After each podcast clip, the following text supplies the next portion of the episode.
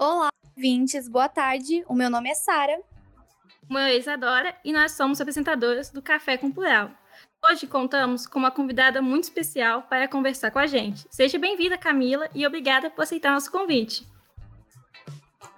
Oi, gente, boa tarde. Meu nome é Camila, eu sou estudante de Relações Internacionais da PUC Minas. Minha principal área de estudo é Oriente Médio, eu tenho Instagram Focado em assuntos de política internacional e desmistificação de assuntos da região, é o arroba Camis Travessia, se você quiser me seguir. E é um prazer estar aqui no café para conversar com você sobre a situação do Afeganistão. Obrigada pelo convite. Hoje a gente convidou a Camila para comentar e debater sobre as relações entre os Estados Unidos e o Afeganistão. No último dia 15, uma churrada de notícias é, vieram público a respeito da tomada do Cabu pelo a, capitão do, a capital do Afeganistão pelo grupo fundamentalista Talibã. É, para entender melhor essa, esse acontecimento e todas as decisões envolvidas nos Estados Unidos, nesse caso, continue nos acompanhando aqui e também através do nosso Instagram, que é o arroba Café com Plural, que a gente vai abrir uma caixinha de perguntas é, por lá, caso fique alguma dúvida aqui. Então, para iniciar a nossa conversa, Camila, eu queria que você explicasse um pouquinho para gente no que consiste o Talibã e o que é a lei islâmica Sharia que eles pretendem aplicar no Afeganistão. Bom, então, o Talibã é uma organização considerada terrorista por alguns países, mas é principalmente uma organização política e militar baseada no fundamentalismo religioso islâmico. É, o Talibã nasceu no no final da década de 90, com o fim da ocupação soviética no Afeganistão. Então, a gente tem um cenário de Guerra Fria, o país sendo ocupado pela União Soviética e é, os Estados Unidos querendo é, diminuir esse, esse avanço soviético no Oriente Médio. É quando começam, então, a ter guerrilhas locais contra os soviéticos, os chamados mujahedins, que são os guerrilheiros santos, e ajudando esses guerrilheiros, a gente tem o patrocínio dos Estados Unidos e outros países do, do bloco capitalista para barrar a União Soviética. É, os Estados Unidos, então, patrocinavam essas guerrilhas locais com armas, treinamento da CIA, e entre as tropas que recebem esse treinamento está o nome de Mohammed Omar, que é um dos fundadores do Talibã. O Talibã começa como um grupo de estudos do Islã, e com a saída da União Soviética em 89, um cenário bem instável socialmente no Afeganistão, em 94, o Talibã surge no cenário político com mais de 15 mil seguidores e com a proposta de adotar um regime é, de leis baseado na, na religião islâmica. É esse conjunto de leis baseado na religião que a gente conhece como Sharia. São passagens do livro sagrado ao Corão e vivências do profeta Maomé. A Sharia ela serve como diretriz para a vida de todos os muçulmanos. Ela inclui oração diária, jejum, doação para pobres, é, formas de ação mesmo. E a Sharia, ela, ela varia a forma que ela é aplicada ao redor do mundo e a forma até individual que você aplica ela, a sua, a sua relação com a sua religião. O problema da Sharia apresentada pelos grupos fundamentalistas é a distorção subjetiva das passagens e direitos sagrados e é a falta de contextualização histórica de alguns países e é de algumas passagens e é aí que está o, o perigo. Como você já tinha citado na pergunta anterior, você podia explicar mais qual é a relação existente entre os Estados Unidos e o Afeganistão? Então, a relação dos Estados Unidos e Afeganistão ela começa indiretamente nesse contexto de Guerra Fria, nesse patrocínio das guerrilhas contra os soviéticos. É, após a retirada dos soviéticos da região, o Afeganistão fica em uma guerra civil, sem um governo centralizado e forte, até 96, quando o Talibã assume e declara o Emirado Islâmico do Afeganistão.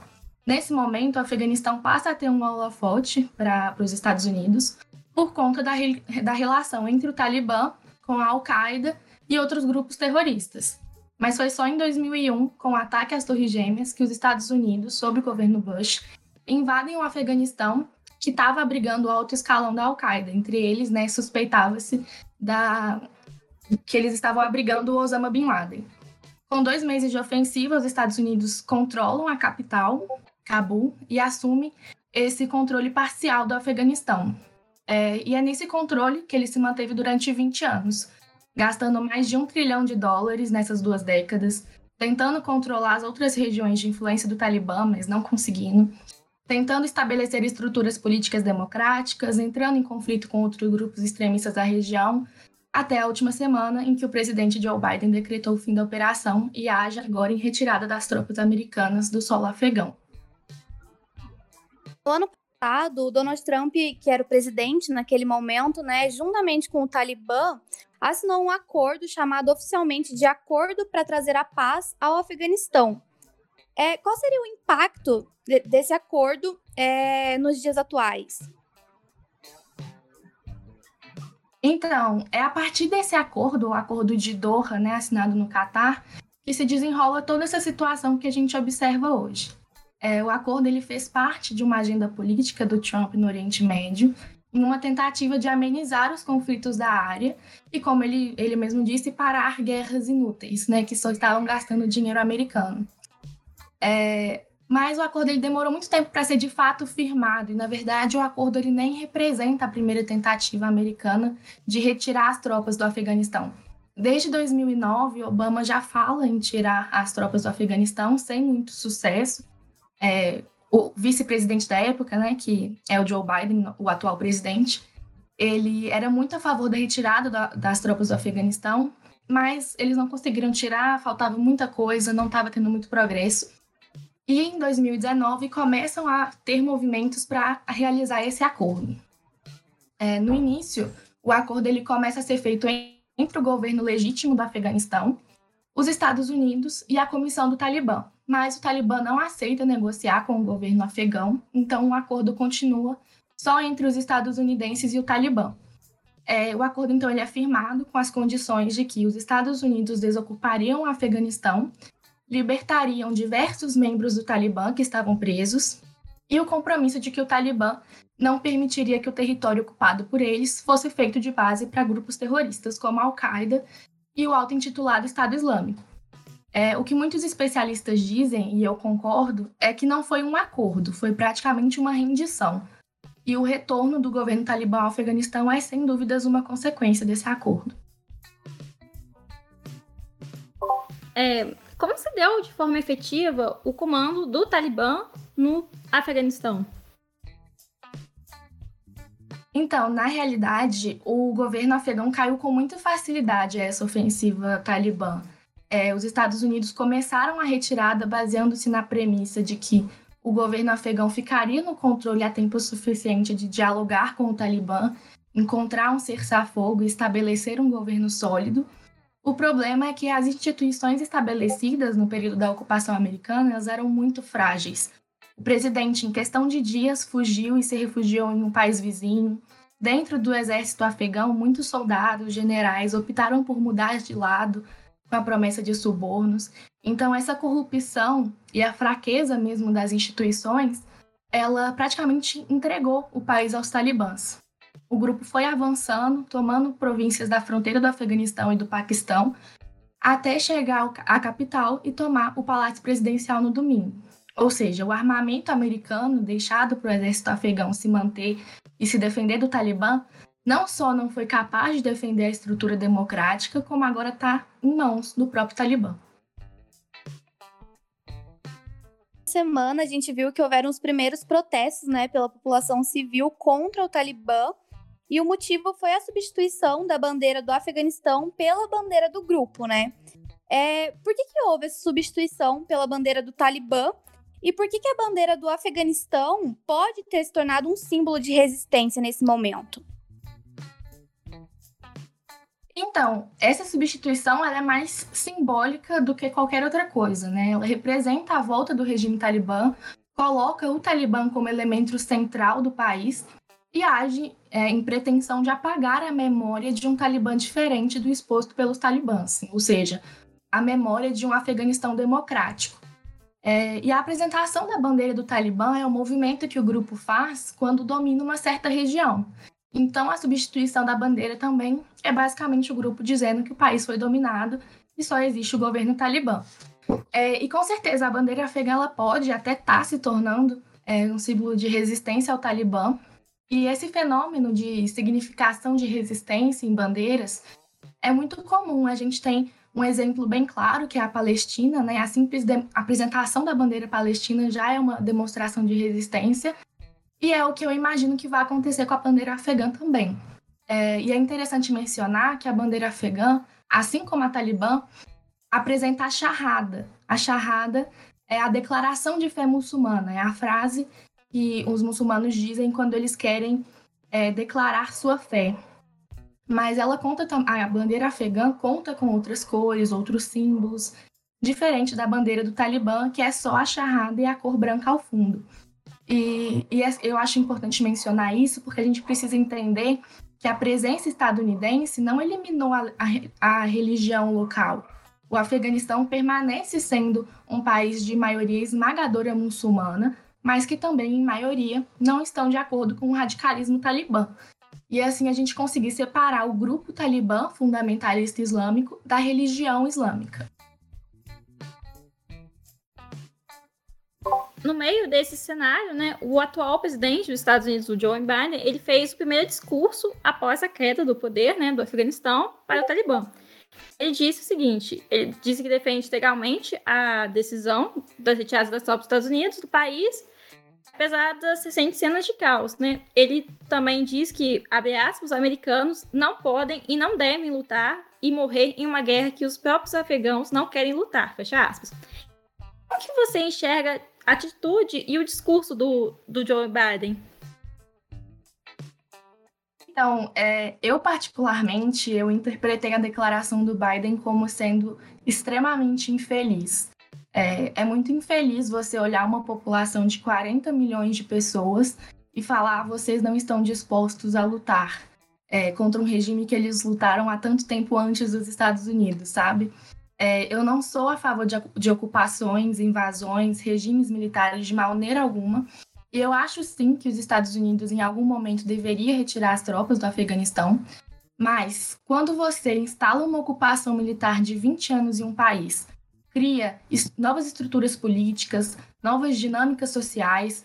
O mínimo que você tem que fazer, enquanto sua responsabilidade como líder internacional, é garantir que essas novas instituições estejam sólidas e que essa estrutura esteja estabilizada.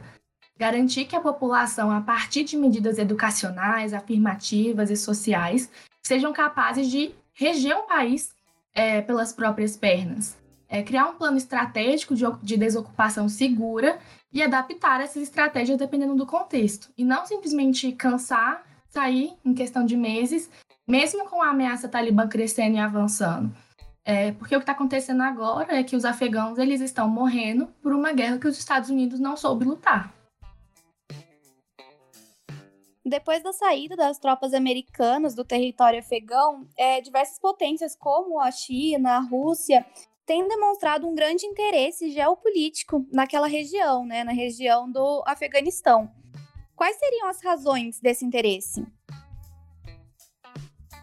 Bom, a China e a Rússia são, é, né, disputam com os Estados Unidos já há muito tempo. Então, o primeiro interesse é esse, de que os Estados Unidos seja visto como um perdedor dessa guerra, digamos assim.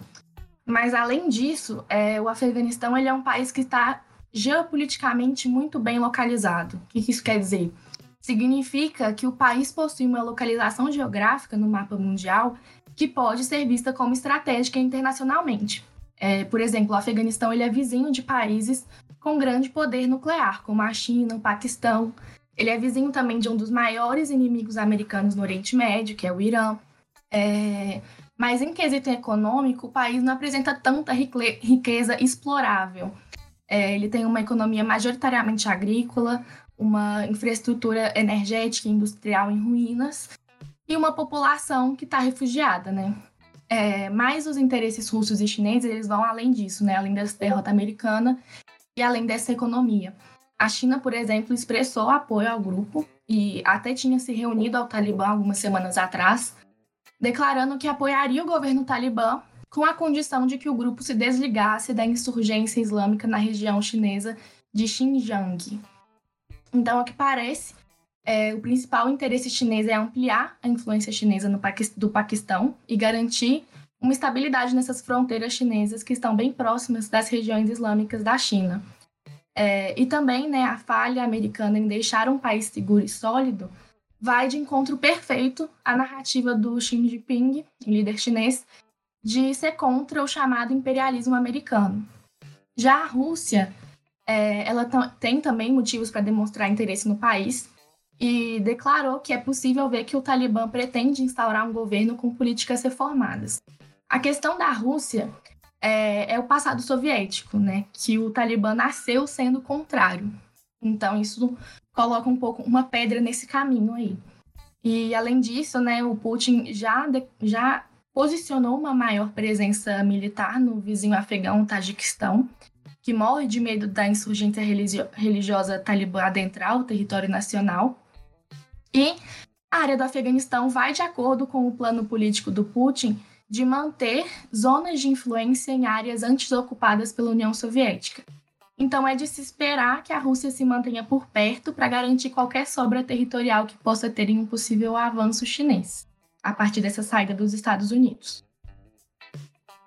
Na última segunda-feira, no dia 16, o Conselho de Segurança da ONU ele fez uma reunião de emergência e ele começou a iniciar é, negociações para a criação um novo governo no Afeganistão. Quais as implicações desse cenário para o país atualmente e a longo prazo? É, então, a convocação do Conselho de Segurança, ela é de praxe e ela é protocolar. Ela é mais no sentido de alinhar as políticas dos estados interessados em ajudar o Afeganistão com ajuda humanitária, asilo de refugiados, coisas do tipo. É, porque geralmente o que mais poderia ser decidido em reuniões como essa é, seriam embargos econômicos, estratégias de minar o grupo, etc. Mas essas são coisas que dificilmente afetariam o Talibã. É, não, não só o Afeganistão é um país com um modo de vida bastante humilde, como também o Talibã sobreviveu os últimos 20 anos à base do tráfico e conta com países dispostos a quebrar possíveis embargos, como o Paquistão, a Rússia, a China. Então não seriam atitudes com muito, muitos resultados efetivos. Então a ONU ela fica é, um pouco de mãos atadas em fazer mais do que ajuda humanitária e esse auxílio mais emergencial com relação ao povo. É, o que se espera agora é uma manifestação internacional do Talibã para começar os diálogos com relação a uma legitimidade internacional do governo talibã como governo legítimo do Afeganistão. É, até o momento, então, o Talibã ele é um governo ilegítimo, mas que pode vir a ser reconhecido legitimamente na comunidade internacional, se ele aceitar determinadas premissas, como respeito aos direitos humanos, aos direitos das mulheres e das crianças, é, comprometimento a ir contra ações iniciativas terroristas, etc. É, e é difícil dizer como o país vai ficar em longo prazo, porque isso vai depender diretamente das ações que o Talibã impuser, se eles são o mesmo grupo, com os mesmos ideais e mesmas ações que o grupo que dominou em 96 a, no, a 2001, ou se eles se adaptaram como eles estão dizendo que se adaptaram. Para você que está chegando agora, a gente está com uma convidada muito especial, que é a Camila. É, eu sou a Sara, apresentadora do Café, e eu tô aqui com a Isadora, que também é apresentadora do Café, e a gente está discutindo um pouquinho sobre a relação entre os Estados Unidos e o Afeganistão e tudo que está envolvendo a tomada de Cabul pelo grupo Talibã. Então, continuando, né, para você que perdeu a primeira parte da, do programa. Ele vai também estar tá salvo, totalmente gravado lá no Spotify. Então você pode entrar e conferir todo o programa completo pelo Spotify do Café com Plural. É, continuando, é, a próxima pergunta é sobre. É, é hoje, dia 19 de agosto, é comemorada a independência do Afeganistão, né? Da influência imperial britânica, que ocorreu em 1919, mas o cenário complicado que é vivido pelo país não comporta comemorações. Com isso, é, como a presença do Talibã no poder do Afeganistão pode impactar a população do país e também a população mundial? Então, é muito interessante essas ações terem culminado nessa época, né, que se comemora a independência afegã do imperialismo britânico, porque, na minha opinião, a data só dá mais gás à luta popular contra um novo governo opressor. É, já estão ocorrendo diversas manifestações no Afeganistão hoje, inclusive, justamente por conta do Dia da Independência. É, porque o maior medo popular com relação ao ressurgimento do Talibã como governo são as práticas brutais, especialmente em relação aos direitos humanos e no direito das mulheres. É, no governo Talibã de 96 a 2001, crimes como roubo, adultério, espionagem, insurreição eram punidos por meio de tortura pesada. Mulheres sofriam apedrejamentos públicos, meninas com mais de 12 anos eram proibidas de estudarem, casamento era compulsório, entre outros absurdos. Ou seja, não existia a menor brecha para o livre-arbítrio e a escolha, que são, inclusive, pilares muito importantes é, da religião islâmica. Então, o medo geral é que essas ações opressoras retornem. Até o momento, é, o que o Talibã fez assim de concreto foi declarar obrigatório o uso da burca, né, que é a vestimenta islâmica é, que cobre todo o corpo, inclusive o rosto, retirou da programação televisiva mulheres que não estivessem usando o hijab, que é o véu islâmico que cobre o cabelo e o pescoço. E algumas escolas foram fechadas, emissoras de rádio foram desligadas, aumentou muito a programação favorável ao Talibã. Meninas e mulheres não se sentem seguras andando na rua sem o acompanhamento de um homem. Mas são coisas que nós não podemos afirmar que serão fixas durante o regime talibã porque a gente ainda está em um momento muito caótico e muito recente da tomada de poder. Então é necessário um tempo para que o governo estabeleça quais são seus princípios ordenadores, né? O que, que é prioridade, o que não é, quais são os direitos, quais não são.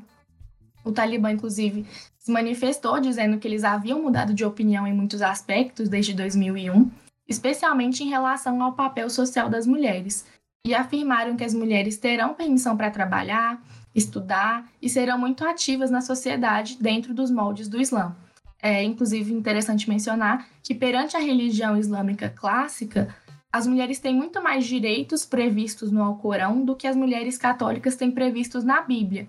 Então, esses absurdos que a gente escuta não são do Islã clássico, e sim dessa interpretação é, mais subjetiva e, e brutal né, do, dos, grupos fundamentalistas, mas, de maneira geral, em governos autoritários, são sempre as mulheres e as crianças que sofrem os maiores impactos, isso é com toda certeza. Mas tem muita coisa ainda que a gente só vai conseguir dizer a partir é, das próximas ações do Talibã. Gostaria de agradecer a presença da nossa convidada de hoje, Obrigada mais uma vez, Camila. Foi muito bom gente ter conversado sobre o Talibã, porque tirou várias dúvidas, inclusive minhas, que eu estava tendo sobre essa questão, porque é bem complexo, né, falar sobre o Talibã. Tem muita história, tem muita carga política, e foi realmente foi muito bom. Muito obrigada. Sim, realmente é um tema bastante complexo, que envolve muita coisa, envolve muita muito conhecimento, assim, né, de várias coisas que a gente aqui no, no lado mais ocidental do mundo não compreende com tanta facilidade, não tem tanto acesso. E eu adorei o convite, foi um prazer estar aqui. Eu estou super disponível para conversar mais sobre isso tudo lá no meu Instagram. Para quem chegou agora, eu vou passar meu Instagram de novo, que é @camistravessia, camis com S. E queria agradecer a oportunidade, desejar todo o sucesso para o café e para Plural. E foi muito bom estar aqui obrigada, Camila, pela sua participação. Realmente, é o que a Isadora disse, foi muito esclarecedora. E esse foi o Café com Plural de hoje. Obrigada pela sua audiência e não esqueçam de nos seguir no Instagram, que é Café com Plural, é, para ficar por dentro de todos os principais acontecimentos políticos no Brasil e no mundo. Lembrando que a gente vai abrir uma caixinha de perguntas hoje para sanar qualquer dúvida que tenha ficado sobre esse tema, que também é bastante complexo, né? Então, fique ligado na programação aqui da Rádio Plural. Quem está chegando agora, né, e só viu esse finalzinho, vai estar tá no Spotify também esse episódio, então depois vocês escutam lá. Quem escutou, escuta de novo, porque é muito bom. Exatamente. O Spotify é café com plural mesmo. E muito obrigada.